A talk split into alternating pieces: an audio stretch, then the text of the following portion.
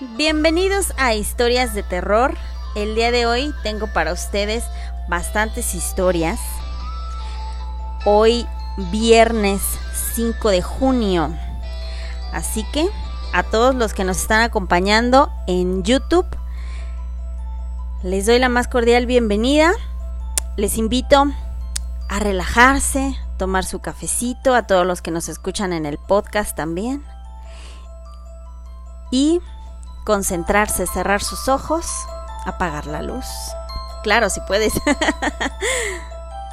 y dejarte llevar por las historias que vamos a contar en esta noche.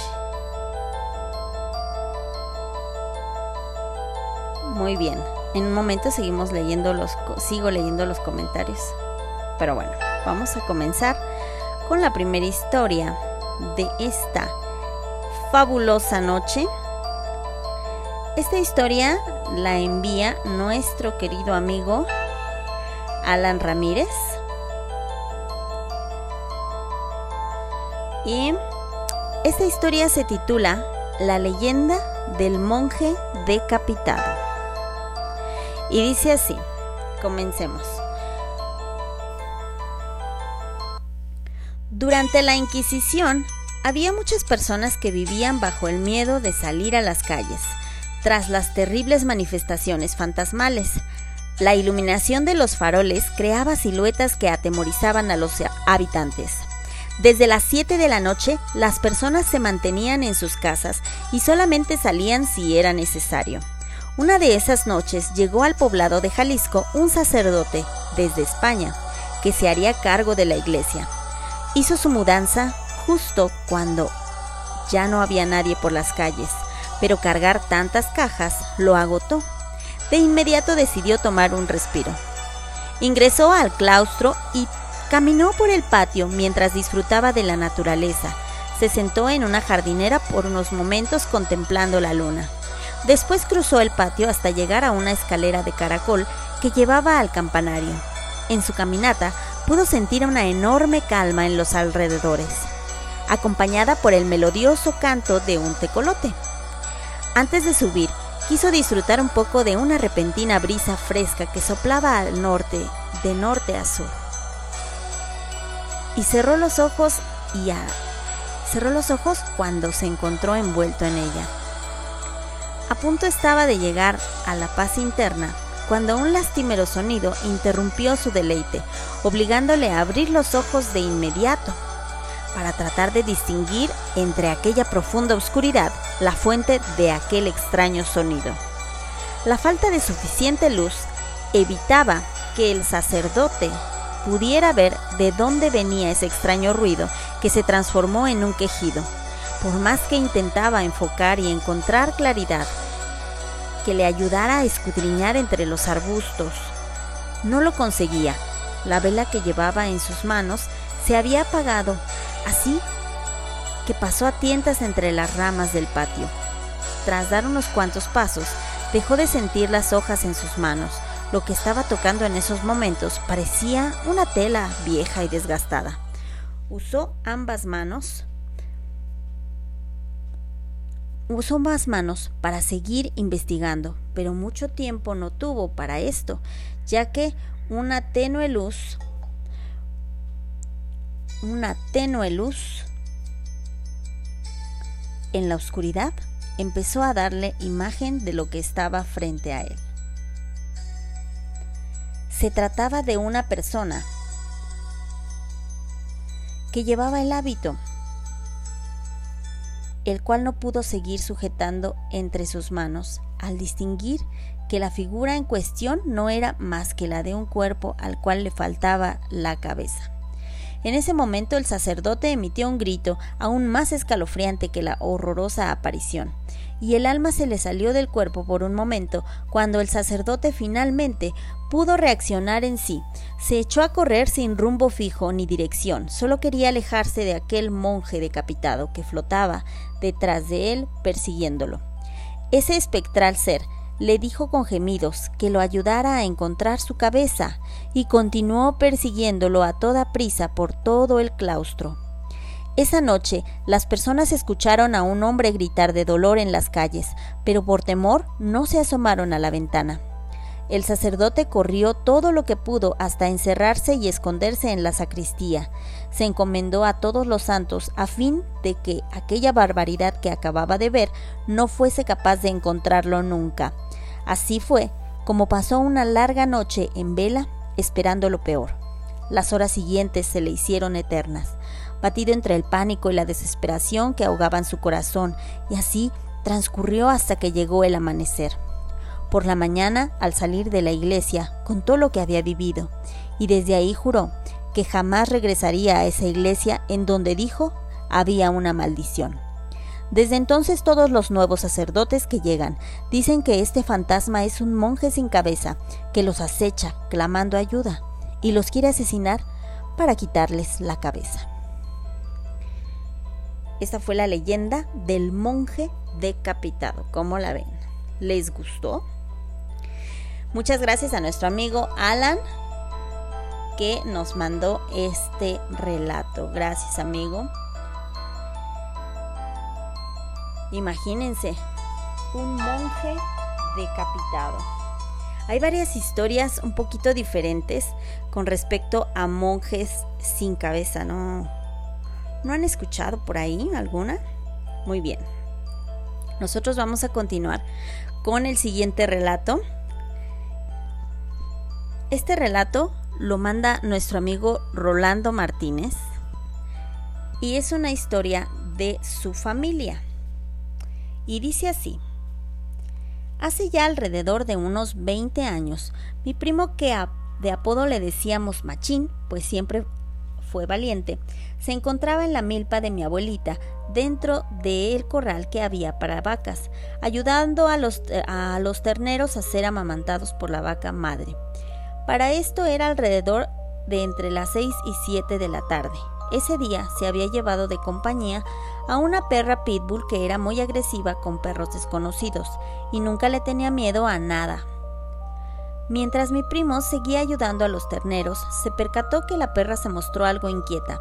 Entonces volteó a todos lados observando qué fue lo que perturbó la tranquilidad de la perra. Entonces fue ahí cuando en la milpa del lado observó una persona parada en medio de esa melpa y notó que esa persona lo estaba, lo estaba observando. Esa persona tenía un atuendo oscuro. Mi primo no le prestó mayor atención y siguió en su tarea con los terneros. Cuando terminó, se percató que esa persona seguía en el mismo lugar sin moverse y se le hizo muy extraño, pero aún así no le importó y decidió tomar el camino de al lado del arroyo, el cual solo llevaba agua en temporada de lluvia y pasa junto a ambas milpas. Pues bien sostuvo la correa de la perra y prosiguió a seguir por ese camino, pues no quería ir por el camino junto a la hacienda de Tlacote, ya que ambas milpas pegan con la malla de dicha hacienda, y el ser se encontraba un poco cerca de ahí. Una vez que mi primo Machín pasó por el camino de la milpa de lado, notó que la perra se puso más intranquila y de hecho al voltear a verla, la perra temblaba de miedo y hacía sonidos que indicaban que la pobre perra estaba casi o más bien estaba llorando de temor. Al conocer el carácter fuerte y sin temor a nada de dicha perra, mi primo Machín no lograba entender por qué se encontraba en ese estado. Él por un momento creyó que tal vez algún bicho la mordió o la picó y que esa era la razón de su comportamiento. También notó que la persona que lo observaba desde hacía unas horas no dejaba de seguirlo con la mirada. Una vez que llegó al límite de la milpa de al lado, uno de sus amigos de mi primo, ambos de la misma edad, iba montando a caballo con su perro de raza similar que la perra de mi primo. Pero era macho. Mi primo le comentó al amigo acerca de la persona parada y que no dejaba de seguirlo con la mirada, y al ser ambos jóvenes y muy valientes, le propuso a mi primo ir a ver quién era y por y por qué de su actitud, si es que acaso estaba buscando problemas, pues lo golpearían. Quedó decidido, eso iban a hacer. El plan fue el siguiente. Mi primo iría con ambos perros atravesando la milpa donde se encontraba esa persona directo a ella, mientras que su amigo se apresuraría montado en el caballo por el camino junto al arroyo y lo rodearía para que no hubiese manera que se escapara de los dos. Llevaron a, a cabo dicho plan. Mi primo tomó de las correas a ambos perros y los llevaba junto a él uno de cada lado. Su amigo se apresuró con el caballo dirigiéndose al sujeto, que aún seguía en el mismo lugar sin moverse, aunque el caballo se mostró algo inquieto y sin querer avanzar. Conforme ambos se acercaban, el sujeto empezó a retroceder rápidamente, pero sin darles espalda. En ese momento mi primo y su amigo apresuraron el paso y el sujeto en cuestión hizo lo mismo hasta llegar y atravesar la malla de la hacienda para introducirse dentro de la hacienda hasta perderse. Una vez que notaron que atravesó la malla, lo insultaron y se burlaron de él. Pero en ese momento, al ver cómo el sujeto se perdía dentro de la hacienda, le surgieron varias dudas a mi primo y se las comentó a su amigo. Le dijo, mi primo le dijo, oye, ¿le viste la cara? Su amigo respondió, no, no se la pude ver. Yo tampoco. ¿Viste que caminara? Su amigo responde, no, no caminaba, más bien parecía como si se deslizara sin mover los pies. ¿Verdad que atravesó las gavillas del zacate sin brincarlas ni rodearlas? Su amigo, sí, más bien parecía que las atravesaba y las gavillas ni se movieron. No juegues, tampoco saltó la malla, solo la atravesó. Su amigo, súbete y ponte en ancas rápido y vámonos de aquí, suelta a los perros como quiera, nos van a seguir. Y mira cómo están de asustados. Mi primo subió rápidamente al caballo, quedando detrás de su amigo, y se fueron de ahí tan rápido como el caballo pudo correr. Ambos perros corriendo igual de veloces que el caballo siguieron así hasta llegar a las primeras casas que estaban por ese lado. Y ahí termina la historia que nos comentó nuestro amigo Rolando Martínez. Qué impresionante, ¿se imaginan? Van bien eh, valientes a ver qué era y hasta después reaccionaron que ni siquiera caminaba esta sombra. Qué interesante, ¿tú qué harías si te pasara algo así? Platícanos en los comentarios. Y ahora sí, vamos a hacer de a dos relatitos y vamos a revisar sus comentarios para que para irles saludando, ¿sale? Muy bien, vamos a ver quién anda por aquí conectado. Bienvenido si vas llegando. Ojalá que te la pases bien. Llevamos apenas los primeros dos relatos. Y nosotros estamos con nuestro amigo. A ver, ¿dónde, en, qué, ¿en qué nos quedamos?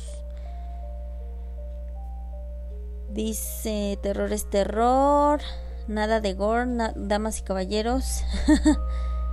Undertaker, ningún gore. Manuel, la cosa que se respira el miedo, esa ya la habíamos. Eh, parte 3. Dice que llegará parte 3 Virginia. Alejandro. Ahí está. ¿Dónde consigo esa guía? Ah, la que les dije, no, no, no, no. Qué mala onda, o sea, una niñita, no, olvídalo es para una tarea. Jaja. Qué gracioso. Exactamente por eso. no me gustan ese tipo de historias descriptivas porque es básicamente una guía. Así que no. Jaise José. Tiene mucho que ya no los veía. Me inspiraste a crear mi canal y pues lo creé. ¿Cómo estás? De verdad me encantan tus historias y junto con mi novia creamos un canal pero distinto. Ah, muy bien, Jaise José, saludos. Qué padre. A ver si luego nos compartes tu, tu canal para echarle una miradita. Omar Cool, hola, hoy es mi cumpleaños. ¡Ay, felicidades, Omar! Un abrazo, un abrazo de todos los mis lovers que andan por aquí. Gracias, gracias, gracias de verdad. Y muchas felicidades. Ojalá que hayas tenido un día excelente y que bueno, pues que cierres el día con toda la actitud. Undertaker, Virginia está mirándome jugar. ¿En serio? No, es que esa Virginia ya no te deja, amigo. Manuel, Mi madre era una gran admiradora de Juan Ramón Sáenz. Yo llegaba siempre a escuchar los últimos cinco minutos de La Mano Peluda ya que llegaba cerca de la medianoche de trabajar. Sí, empezaba como a las 10, 10.30, ¿no? Si ustedes tienen luz, te quedaste sin luz. Qué mala onda. Cuidado con los entes, dice. Excelente historia, gracias amigos. Muy buena, interesante cuento, excelente historia. ¿Cómo se llama la canción? La que tenía era la de Chucky en ese relatito. Chucky el muñeco diabólico. Y ahorita tengo un este un, un mix. no la conozco, descuida. Buena historia. Te perdiste. Ah, llevamos dos relatos, Steven. Héctor Francisco, linda noche. Igualmente, amigo, bienvenido. Si te pasara algo así, dice Manuel, salías corriendo como alma que lleva el diablo. Sí, imagínate. Si no, de verdad te llevaba el diablo, amigo. Qué mala onda. Luis Alexander, buena historia. Freud Reyes, hola, buenas noches, ¿cómo estás? Dan, ¿cuántas historias van? Van dos, amigo, bienvenido. Virginia es mi novia, ya oficialmente. ¡Ay, qué fuerte, amigo! Dios mío, pero bueno. Si han seguido las historias, se han dado cuenta que Undertaker es acosado por una pequeña fantasmita. Y ahora, oficialmente, es su novia. Dios mío, amigo, jamás había escuchado algo similar, pero bueno, te está pasando. Eso es interesante. Vamos a contar la siguiente historia, que ojalá que les guste, porque la verdad es que está buenísima. Ay, Dios mío, permítanme un momentito. Oigan, chicos, eh, una disculpa de pronto. He llegado a notar que lo voy a lo voy a comprobar ahorita. He llegado a notar que de pronto como que se escucha mm, un zumbidito en mis transmisiones, pero yo no me percato a la hora que transmito. Entonces, a veces es tan simple como ajustar un pequeño botón, pero eh, necesito que me digan si lo escuchan, por favor, porque lo de relatos muy interesantes, pero de pronto sí se escucha así el y este no está tan padre. Así que, pues ahí les encargo que si se escucha me digan por favor. Porque por ahora no sé dónde quedaron mis audífonos para escucharlo por mí misma. Los audífonos rotos de mi sono Atena. Dios mío, se me rompieron. Muy bien, vamos a contar otra historia que también fue enviada por nuestro amigo Alan. Les iba a contar una de las que yo encontré, que la verdad están bien padres, pero mi teléfono no coopera, amigos, no coopera.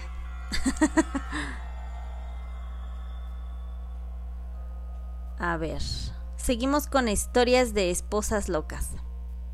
Vamos a vamos a leer esta. A ver si se deja, chicos, ¿eh? Esta historia es súper interesante. Vamos a ver si podemos cambiar la rolita. Está padre, ¿eh? Está, está rarita.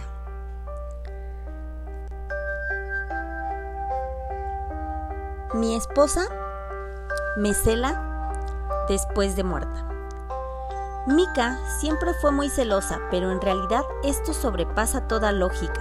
Mika ya murió hace seis meses, pero me sigue celando. Vean, les cuento cómo comenzó todo. Mika y yo éramos muy felices. Yo siempre fui muy asediado por las chicas, ya que soy muy alegre, bailarín y algo coqueto. Pero cuando conocí a Mika me enamoré de ella completamente. Siempre protectora, dulce, alegre, me atendía en todo. Su único defecto es que era muy celosa. Siempre estaba revisando mi celular, viendo con quién hablaba o con quién no hablaba. A veces hasta insultaba a mis amigas porque para ellas, para ella, todas querían estar conmigo. Ok, lo sé. Soy irresistible, no lo puedo negar. Siempre fui muy atrayente, pero también tenía amigas a las que apreciaba solo como amigas, mas nunca las vi con otros ojos. Me llamaba constantemente y si no le contestaba, se molestaba. A veces estaba trabajando y ella no entendía, siempre con sus videollamadas y todo eso, y la verdad, al comienzo me daba risa, pero luego sus celos me volvían loco. Siempre me decía que cambiara, pero no lo hacía. Cada vez era peor. Yo aguantaba porque la amaba y también me gustaba la atención extra que ella me daba, ya que no solo era celosa, sino que me cuidaba, me mimaba, me atendía y la verdad, a ella nunca le fui infiel. Ella y yo queríamos tener un hijo, pero nunca salió embarazada, así que decidió ir a la doctora a hacerse unos estudios. Un día llegando del trabajo, la encontré llorando y miraba un papel. Pensé lo peor, me dije a mí mismo, quizá le dijeron que no podemos tener hijos, pero era peor que eso. Ella había desarrollado un cáncer que ya había hecho metástasis por casi todo su cuerpo y solo le quedaba, como mucho, un mes de vida. Quedé devastado, aniquilado, extremadamente triste. Y al pasar los días, el sufrimiento fue peor de ver a mi hermosa esposa sufriendo lentamente, esperando el día de su muerte. Recuerdo sus palabras. ¿Me vas a amar siempre, no, Carlos? Claro, sí, claro que sí, le respondí. Y luego ella decía, ya no te casarás con nadie ni conocerás a nadie, amor. Y luego ella reía y ambos reíamos. Yo le decía, claro que sí, amor, solo te amaré a ti hasta el día de mi muerte. Nunca tendré ojos para nadie más. Ella decía, ah, ya está bien, porque si no, vendré del más allá y te jalaré las patas. Ella decía siempre eso riéndose y con mucho humor ambos nos reíamos. Hasta que llegó el fatídico día y ella falleció. Pasaron los días y aún me sentía destrozado por su muerte. Aún así aunque mis amigos querían invitarme a salir, a tomar unos tragos, a una disco para animarme, yo no quería salir. Pasaron las semanas y mi amigo Juan era el que más me insistía. Juan era mujeriego y quería presentarme a mujeres para que me olvidara de Mika. Ante tanta insistencia de Juan, un día accedí y le dije que sí iría a esa discoteca. Total, ya habían pasado tres meses y tenía que distraerme porque la depresión me estaba matando. Quedamos a las 10 de la noche y Juan nunca llegó. Lo llamé pero no contestaba. Luego me contestó un señor. Era un paramédico que me dijo que Juan había sufrido un accidente y que estaba en el hospital. No era nada grave, pero había sido hospitalizado. Cuando llegué, mi amigo Juan había, había pedido que si yo venía, no entrara. A pesar de eso, insistí en verlo y me dejaron entrar. Le pregunté por qué su negativa de verme y él solo me dijo, He visto a tu esposa cuando manejaba para ir a recogerte. Se me apareció su rostro en el parabrisas y choqué. Perdóname, hermano, no te presentaré a ninguna mujer. Yo solo reí y le dije, hablas tonterías, qué tonto eres. Me reí y me fui a casa, aunque me quedé pensando en lo que me dijo. Y así pasaron las semanas hasta que llegó el día de mi cumpleaños. Era inevitable que mis amigos vinieran a mi departamento. Uno de ellos, Mario, trajo a muchas chicas guapas y de buenas curvas que amenizaron la fiesta que ellos me hicieron. La verdad es que ya habían pasado cinco meses de la muerte de Mika y fue la primera vez que me atrajo alguien. Era una joven pelirroja de senos grandes, cintura pequeña y unas caderas que me volvieron loco cuando la vi. Y además sus ojos eran grandes y bonitos. Quedé prendado y en un primer momento solo quise acostarme con ella, ya que era una mujer que enloquecería a cualquier hombre. Subimos al cuarto y cuando comencé a abrazarla, no sé si alucinaba, pero veía la cara de Mika. Me asusté porque se veía muy real. Luego la chica pronunció, así que querías, así que querías que me muera. Para que andes de mujeriego, ¿no? y me asusté. Empujé a la chica y salí corriendo. No sé qué estaba pasando, me estaba volviendo loco. No lo sé, solo sabía que de una u otra manera mi mujer estaba presente. Salí corriendo de mi, de mi departamento y tomé el coche directo al cementerio. Fui a su tumba y comencé a hablarle y a decirle que por qué me hacía eso, si ella era la que se le presentó a mi amigo en aquel accidente que tuvo. Le dije que la amaba y que la extrañaba y que parara con esto, pero no obtuve ninguna respuesta. Fui a casa, me recosté mientras estaba por dormir. Sonó nuestra melodía de la noche de bodas y aunque algo aterrado en la radio que se prendió sola, comencé a llorar de nostalgia. En realidad la extrañaba, extrañaba mucho a esa mujer y no me importaba que estuviera muerta. Quería tenerla así cerca y comencé a hablarle. Sentía que alguien me abrazaba y sentí su olor tan rico y comenzó a abrazarme. Luego alcé la mirada y era ella, mi esposa. No dije nada, ni siquiera me asusté. Ella solo me abrazaba tiernamente como lo hacía cuando estaba viva, así consolándome y me susurró al oído, siempre juntos, ¿lo recuerdas? Y nunca estarías con nadie más que conmigo. Lo prometiste, amor. Estaré contigo hasta el día que mueras. Te acompañaré a donde vayas y no te dejaré solo. Tu única mujer seré yo. Macabro, ¿no? Pero no me importaba desde ese día hasta hoy, mi esposa lastima a mis amigos que intentan presentarme mujeres.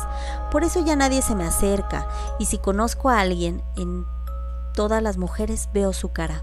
Veo la cara de mi mujer. Ella sigue siendo muy celosa, incluso después de muerta. Ya han pasado años y estoy aquí en una cama de hospital. Ya soy viejo, ya casi sin vida. Mi esposa no deja que las enfermeras se me acerquen.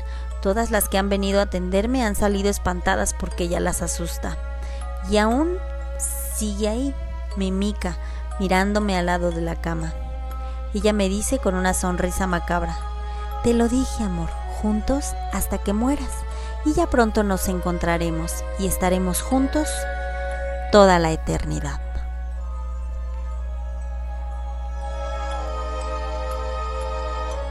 ¿Cómo la ven? Buenísimo, buenísima historia, ¿eh? Ándale, aguas con la esposa, amigos. con los celos. ¿Qué onda? ¿Qué tal? ¿Les gustó? Vamos a saludarles rápidamente. Puede ser que sonido sea un ente queriendo ser escuchado. Ay, Steve, no me espantes. ese zumbido es un ente paranormal, dice Alejandro. Ay, amigos, no me espanten. Yo no he escuchado ese zumbido. ¿A poco? Manuel me, me, redirigió al, al relato de los vasos de cerveza. ¿Se acuerdan ese programa? Y ahí se escucha. Dice Undertaker, los dioses podemos tener hasta 12 novias. Jaja, pregúntale Virginia, amigo. no lo creo. Rudo, ya llegué, bienvenido. Saludos. Oye, sí, ya estamos cerca. Ya llega, ya llegó Mitsuomi. Saludos. Virginia no es celosa, pero sí amorosa. Órale, qué buena onda. Esos sí eran celos, pero era una promesa, efectivamente. Promesas, amigos. Aguas. Y no solo se acaba con esto con la vida, con esta vida, ¿eh? Así que aguas con las promesas que andan haciendo. Andan haciendo. Porque a lo mejor, si en algún momento tienes mala suerte con las mujeres, si en algún momento tu novia se te va, tu novia te corta, nadie te quiere, todos te odian, como sabes que no hiciste una promesa a una persona así en otra vida. Te lo dejo de tarea, amigo. Vamos con el siguiente relato. Ahora sí, es un relato de nuestro amigo Alan. Y este relato de terror. Aquí está. Este es nada más y nada menos que de la Llorona. Vamos a escuchar. Esta musiquita queda bien. La Llorona es un personaje legendario que se ha difundido su historia por varios países de Latinoamérica se trata de una mujer que pierde a sus hijos y convertida en un alma en pena, vaga sin rumbo en una búsqueda interminable y desesperada. A veces incluso se le puede oír El relato a continuación ocurrió en los años 60 en el poblado de Paso de Ovejas, Veracruz.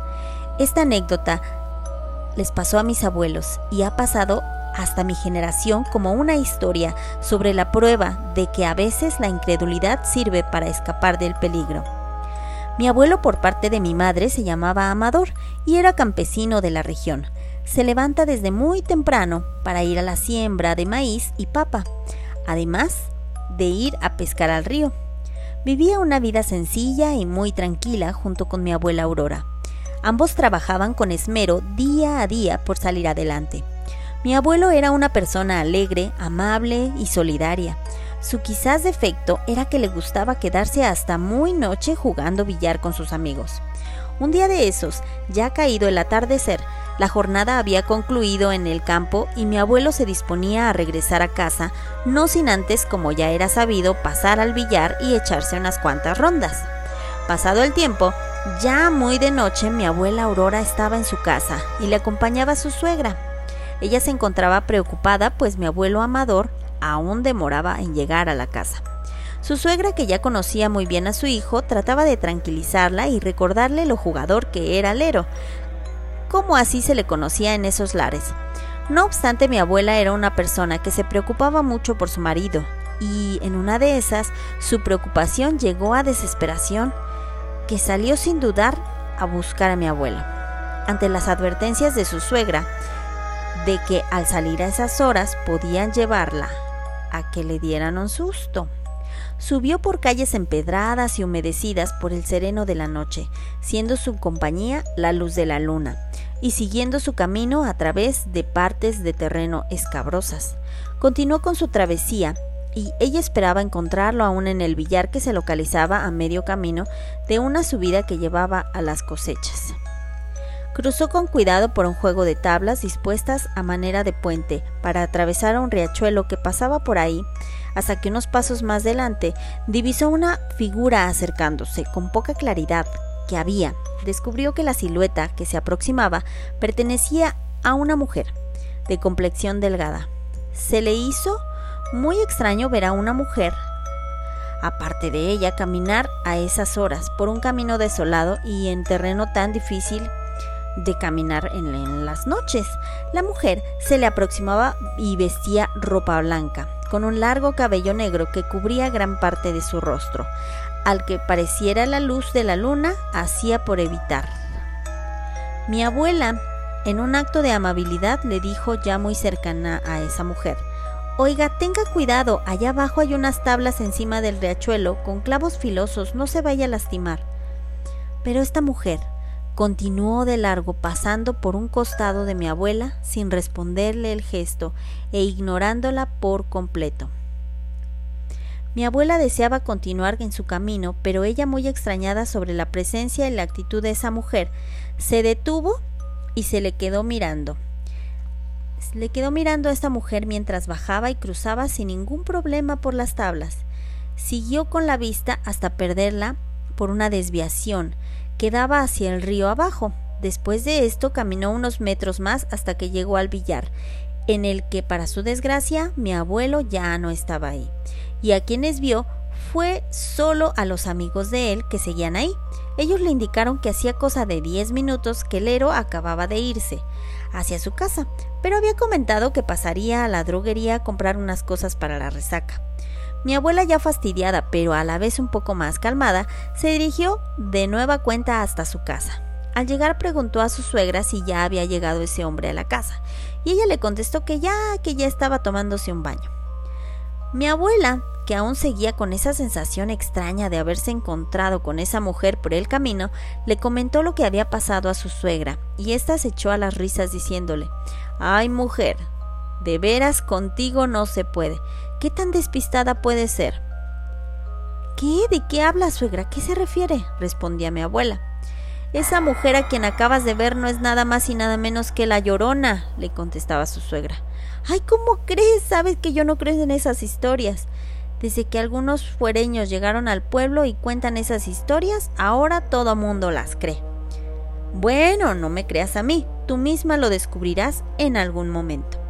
No terminaba de decir su comentario cuando de repente escucharon una voz potente que provenía desde la lejanía. Era una voz estruendosa y chirriante que erizaba la piel al momento. Era alguien que pedía ayuda, alguien que suplicaba o más bien trataba de un, se trataba de un lamento desgarrador, diciendo, ¡ay mis hijos! ¿Dónde están mis hijos? Se escuchaba el clamor venir desde río abajo atravesando la densa oscuridad de la noche. Mi abuela no sabía cómo fue ni cómo pasó, pero en un instante ella se encontraba inmediatamente en su cuarto, arriba de la cama y cubriéndose encima por mantas y colchas. Mientras mi abuelo salía algo extrañado del baño y la suegra mirando que no cabía de la impresión ante tal escena. Desde ese día, mi abuela jamás volvió a preocuparse en salir de noche para buscar al abuelo. No quería descubrir si, si, tendría de nuevo la misma suerte de salir libre del peligro en alguna próxima ocasión. Esta es una de esas historias en que las presencias frente a algo desconocido y probablemente peligroso interactúas ante ello y vives para contarlo, llámese por incredulidad, ignorancia, inocencia o simplemente todo se coloca por protección divina o astral, pero estos son los eventos de los que uno no desearía llegar a pasar, porque tal vez no se corra con una suerte tan peculiar ante la muerte.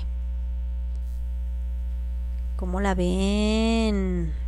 Buenísima historia esta historia de La Llorona enviada por nuestro amigo Alan.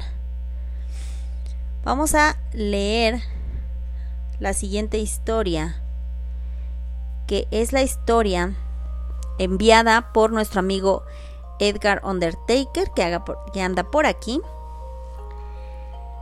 Y la historia dice así. Esto le sucedió a un niño en los años 70 cuando la era de hoy era distinta. Un niño de 10 años siempre salía de la escuela y pasaba por una casa abandonada para ir a su casa. Cada día él miraba esa casa y quería ver cómo era. Un viernes al salir de la escuela decidió ir a ese lugar. Sin que nadie lo viera, entró a la propiedad. Intentó buscar la entrada, pero tanto las ventanas como las puertas estaban cerradas, salvo una que estaba en el patio. Entró con cuidado para no cortarse con los vidrios. Llegó a la cocina y vio muebles rotos, grafitis, basura, ropa vieja y sucia, vidrios rotos, un colchón viejo y sucio, comida echada a perder, moho en las paredes y subió al piso de arriba con temor de toparse con un vagabundo. Al entrar a las habitaciones vio más basura, botellas vacías, intentó entrar al baño pero no aguantó el horrible olor. Al bajar y salir decidió irse de la casa, pero vio una puerta cerca de la puerta del patio. Al abrirla vio unas largas escaleras que lo llevaban al sótano y al bajar varios armarios viejos. Los abrió y no encontró nada, salvo que en el piso había una mancha roja. En la esquina encontró dos cosas, una cámara de los años 70 y una pila de fotos. La cámara estaba bien, se veía nueva, pero al ver las fotos le dio terror.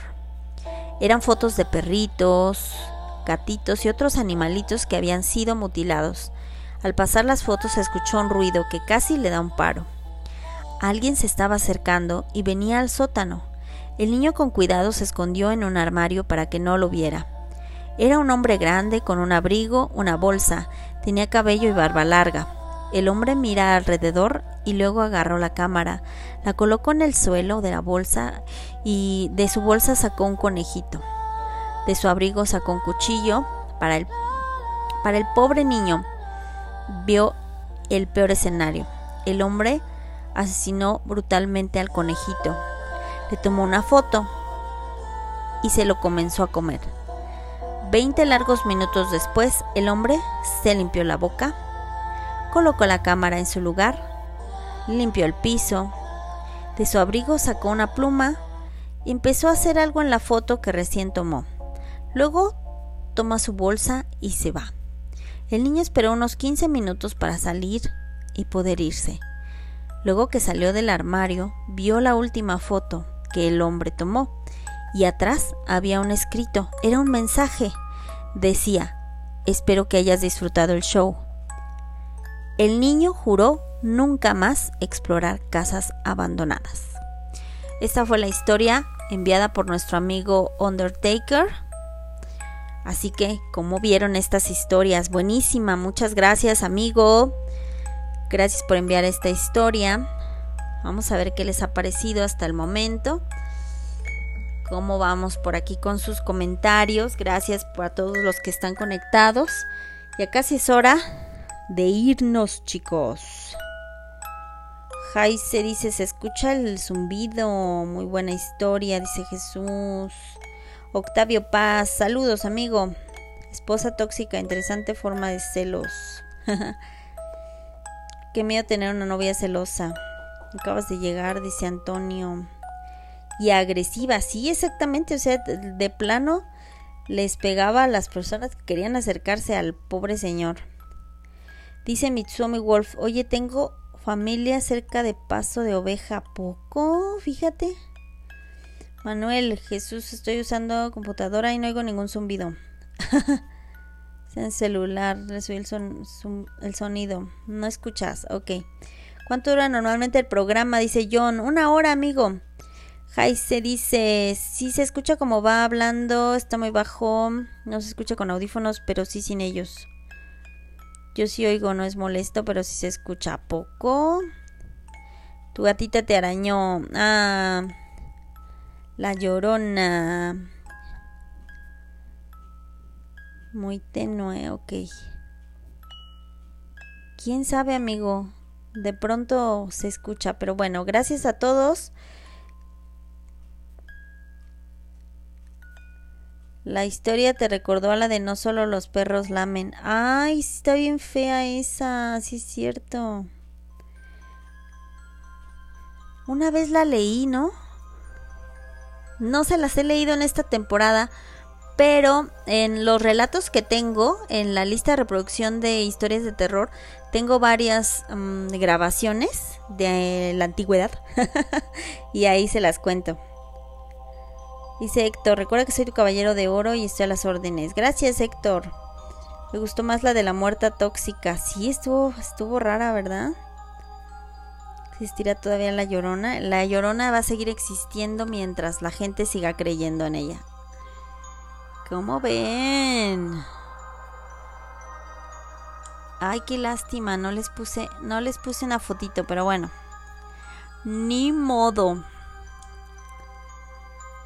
Muy buena la historia de la de la novia tóxica, digo de la esposa tóxica. ¿Qué tal? No manchen. Vamos a continuar con estas historias que la verdad están súper interesantes. Hay muchas versiones de No solo los perros lamen a poco. Yo nada más he leído una. La leyenda urbana de No solo los perros lamen es buena. El señor de la casa era Ed Jane. Ándale. El asesino. Esta historia está está rara. Y hay que tener cuidado, no se la crean, pero saquen sus propias conclusiones, ¿sale? De pronto nos podemos dejar influenciar por algunas de las cosas que escuchamos. Así que bueno, pues les pido que no se me se vayan a sugestionar, ¿eh? Muy bien. Vamos a leer esta historia. Esta historia dice que la muerte viene de a tres. En un pueblo de Guerrero, donde mi madre nació, es común escuchar que cuando la muerte llega no se va sola, sino que tres almas la acompañan de regreso. Generalmente son almas de personas recién fallecidas que se conocían entre ellas. Y aunque puede sonar como una simple leyenda, la historia que mi abuelita me contó antes de fallecer me hace pensar que es verdad. Además, que cuando ella falleció, a los dos días murió su vecina, a los cinco falleció uno de sus hermanos. La historia que mi abuelita me contó comienza cuando ella tenía seis escasos años. Un día por la mañana sus padres estaban muy tristes y ambos estaban vestidos de negro. Mi abuelita no entendía qué pasaba, hasta que le explicaron que una tía de su padre había fallecido. Ella también vivía en el pueblo. Los padres irían al funeral, sin embargo pensaron que lo mejor era que mi abuelita se quedara en la casa junto con sus cinco hermanos, bajo el cuidado del mayor, el cual tenía trece. Su mamá les dio el desayuno y preparó la comida para la tarde, un caldo de pollo con arroz, pues llegarían al anochecer ya que el entierro sería en un cementerio de un pueblo vecino. Al irse al funeral, la mamá de mi abuelita les advirtió a ella y a sus hermanos que tuvieran mucho cuidado y que no se atrevieran a salir. Los persinó y les dijo háganme caso, pues recuerden que la muerte viene de a tres. Pasaron las horas y el cielo se tornó gris. Parecía que se aproximaba una tormenta. Mi abuelita y sus hermanos habían obedecido de no salir, pero de pronto una de las hermanas cuando jugaba tiró por accidente la jarra con agua con la que acompañarían los alimentos, y ya sea de casualidad o no, pero ya no quedaba más agua en los tambos donde la guardaban. Así que el hermano mayor decidió ir a llenar unas tinas al río. El río estaba muy cerca, caminando, unos cinco minutos aproximadamente. El hermano había ido solo, pero mi abuelita decidió alcanzarlo, después de que él ya había salido. Cuando casi llegaba al río, mi abuelita vio a su hermano a lo lejos llenando las tinas desde la orilla pero de pronto el hermano perdió el equilibrio y cayó al agua. Mi abuelita corrió a la orilla a gritar mientras que su hermano era arrastrado por la corriente, hasta que varios metros de distancia él pudo agarrarse de una piedra. Le gritaba a mi abuelita para que fuera por ayuda y ella así lo hizo. Ya había comenzado a llover y mi abuelita se apresuró para llegar a la tienda más cercana y pedir auxilio. Gracias a Dios dos hombres buenos fueron al rescate y lograron salvar a su hermano. Si no, hubiera sido porque mi abuelita fue al río también, la historia hubiera sido diferente, pues al poco tiempo se elevó el nivel del agua del río de tal forma que hubiera cubierto la piedra donde su hermano se sostenía para no ahogarse. Esa tormenta ocasionó muchos daños, incluso se dice que salvaron a otro niño en el río horas más tarde. Mi abuelita pensaba que su hermano habría burlado a la muerte, sin embargo, la parca nunca regresa sin tres. Lamentablemente al, ocultarse el sol, una funesta noticia arribó a su hogar. Cuando unos tíos tocaron a su puerta, les dijeron que sus padres habían muerto en un accidente en el camino. Desde entonces, mi abuelita aprendió que las leyendas se hacen realidad, especialmente esa que se contaba en su pueblo, que la muerte viene de a tres. ¿Cómo ves? Órale, buenísima. Dice Alcalca, yo tengo una grabación de La Llorona en cassette. ¿A poco? No manches, qué fuerte, amigo. Daniel dice, es Jane el que inspiró la historia de la masacre de Texas. Qué loco. Manuel dice que Morrison siempre decía, estás hablando con el número 3. Se habían muerto Janis Joplin y Jimi Hendrix. ¿A poco, Manuel? Qué loco. Pues la verdad de que la muerte se lleva a tres. Tan solo en estos días ya falleció el cantante rock Charlie Montana, el actor Héctor Suárez. La pregunta, ¿quién seguirá para que sean tres? Órale. Lo de la muerte de tres empezó con Richie Valens, Buddy Holly y no me acuerdo el tercero. En el accidente de avión. Qué fuerte, muy buena. Las leyendas del pueblo son geniales, así es, amigo. Pero está, está se me hizo bastante curiosita. Así que vamos a continuar con otra historia porque ya es hora de despedirnos chicos y todavía no termino. Vamos a contar esta historia para terminar con la historia de Brandon Martínez, ¿ok? Esta siguiente historia es igualmente de Alan Ramírez pues así fueron llegando amigos. Esta historia es la leyenda del árbol de la bruja y las tres almas. Hablando del número tres. Por cierto, ella es lunita de fresa, ¿no? Si la vieron salir, yo pues no puedo. Pero ojalá la hayan visto y le hayan sacado fotos. La leyenda del árbol de la bruja y las tres almas. En Aculco existe un misterioso árbol que da vida a una leyenda aterradora. Se dice que, En él, una bruja encerró tres almas inocentes. La leyenda cuenta que en casa en la casa que está al lado del área de los lavaderos existía una mujer bellísima. Su cuerpo era delgado y lucía una piel dorada y tersa. Solía peinar su largo cabello negro en una suave trenza que resaltaba la hermosura de su rostro. Sin embargo, casi ningún hombre se acercaba, pues algo en ella inspiraba temor. La gente del pueblo decía que aquella mujer no era de fiar. ¿Y cómo podía serlo? Pues su familia era conocida por practicar magia negra. Así que los muchachos recibían advertencias para mantenerse distantes y los adultos ni siquiera eran capaces de verla a los ojos. Pasó el tiempo y aquella muchacha se convirtió en mujer. A la par, también se fue quedando sola. Entonces, un enorme deseo comenzó a gestarse en su corazón. Anhelaba tener un hijo. Estaba convencida de que sería una excelente madre. A pesar de que la gente no la quería, ella sería capaz de darle a su hijo la mejor crianza jamás soñada. Sin embargo, en los años los años no perdonan, así que comenzó a ver aquel sueño como algo muy lejano. En ese momento decidió hacer algo, ya que ningún hombre se atrevía a unirse con ella en matrimonio, recurriría, recurriría a otros métodos. Poco a poco se dejó envolver por fuerzas obscuras. Debido a esto su semblante cambió. Ya no era la de, una joven resplandeciente, sino la de una mujer sombría. En sus ojos ya no había dulzura, sino rencor. Por más que lo intentaba, no podía engendrar nada. Su vientre la había traicionado y no se preñó más que de un odio creciente.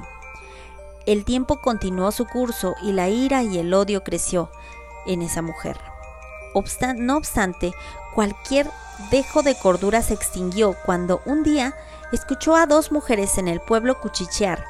Las insensibles comenzaron a burlarse porque aquella desgraciada no podía engendrar nada más que soledad. Cuando escuchó las burlas no hizo ni dijo nada. Sin embargo, eso no se podía quedar así. Entonces, la mujer de Aculco juró vengarse a costa de su propia existencia. No pasaron muchos días cuando cerró un trato con el diablo. La gente lo supo porque cuando pasaba cerca de la casa se escuchaba que la mujer hablaba a gritos con alguien. No obstante, todos sabían que estaba sola. Además, los gritos eran como cantos con una voz de ultratumba que hacían temblar a todo aquel desafortunado que la escuchara. Poco tiempo después, Aculco se volvió un pueblo lleno de terror. Primero desapareció un niño, luego dos, y por último tres. Todos sabían que aquella bruja tenía algo que ver. Así que un día el pueblo armado de valor se reunió y fueron armados con antorchas, hachas y piedras a su casa. Querían quemarla viva. Sin embargo, nadie se atrevía a abrir la puerta. Fue entonces que la gente en un acto de valor decidió entrar por la fuerza. En ese momento una niebla espesa cubrió el ambiente y un frío sin igual los hizo temblar a todos. Al mismo tiempo, una voz profunda surgió de un gran árbol que estaba frente a la casa. La voz era como de ultratumba. Primero lanzó injurias y palabras de odio, y después, cuando el terror ya había apresado a todo mundo, confesó ser la misma mujer a la que habían llamado bruja. Y sí, ella había raptado a los niños como una venganza en contra del pueblo. En ese momento un hombre quebró su propia pasividad y dio un hachazo al árbol. Sin embargo, un grito infantil y de profundo dolor se escuchó. Entonces la bruja comenzó a burlarse y a decir que las almas de los tres niños estaban atrapadas ahí junto con ella. Por eso, si dañaban el árbol, no solo ella sufriría, sino también los niños. Las madres de los niños desaparecidos estaban presentes, así que le rogaron al hombre que no dañara al árbol por piedad de sus hijos. El valiente comprendió el pesar de las madres y asintió con su cabeza. Además, hizo prometer a todos no dañar al árbol. Pasó decenas, pasaron decenas de años y aquella historia se volvió una leyenda que se narra en Aculco. Cabe señalar que, según se cuenta, si clavas un cuchillo o algo filoso en el tronco de aquel deforme y gran árbol, primero saldrá una especie de savia blancuzca que luego se teñirá de rojo. Y después, si pones atención, escucharás los quejidos infantiles de dolor y las risas de la bruja, quienes estarán ahí, por lo menos hasta el final de los tiempos. Y esta fue la historia y la leyenda del árbol de la bruja y las tres almas.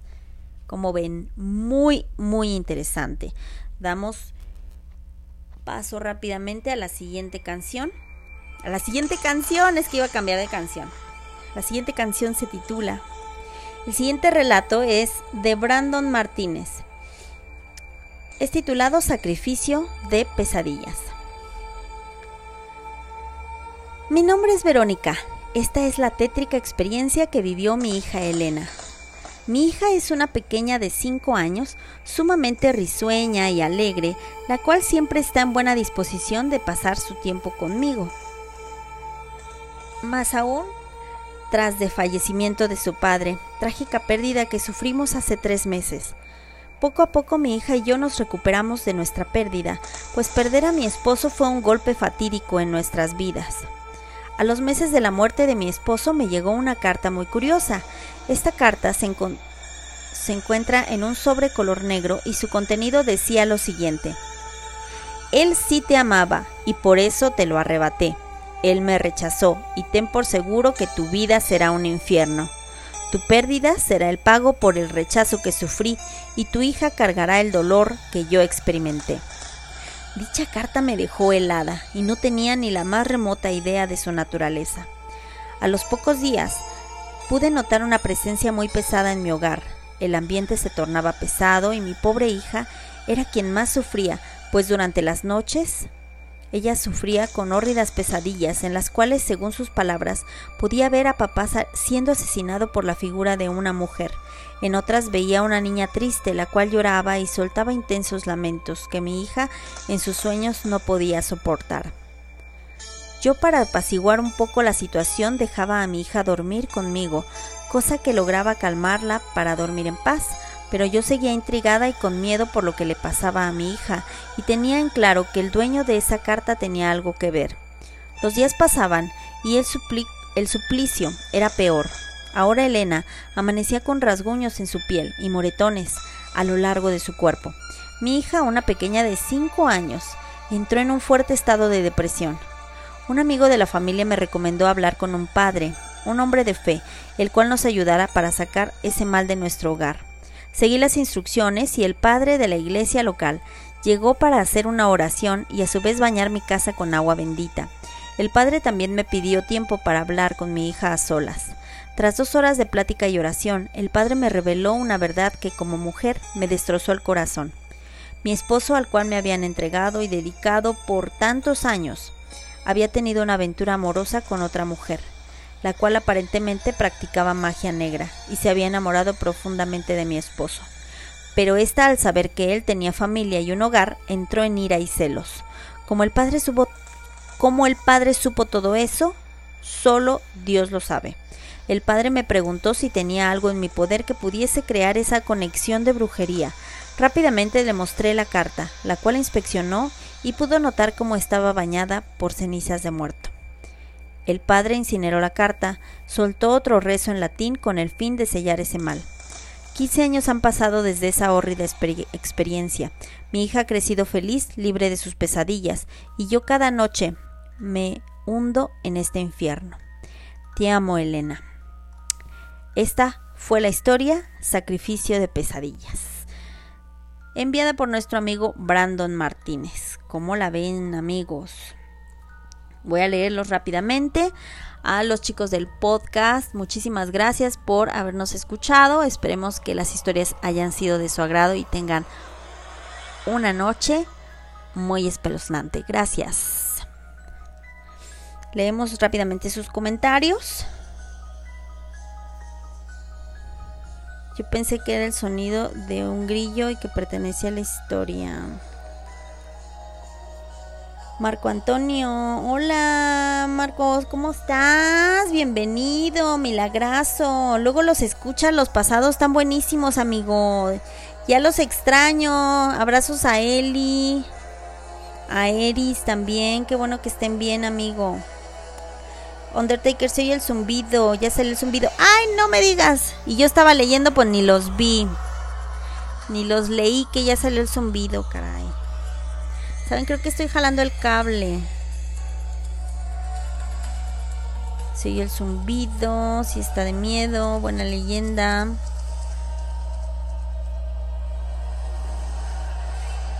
Sacrificio pesadilla, es malo. Estoy escuchando la historia de terror con la luz apagada, así es. Si había un zumbidillo, sí. Luis, cuidado con el gobierno, dice. ¿Por qué, amigo? ¿Qué me perdí? Octavio, yo me imagino los viernes de terror en Halloween y Días de Muertos serán fantásticos. Sí, espero que sí. Jonathan B. Hola, ¿cómo estás, amigo? Interesante, dice.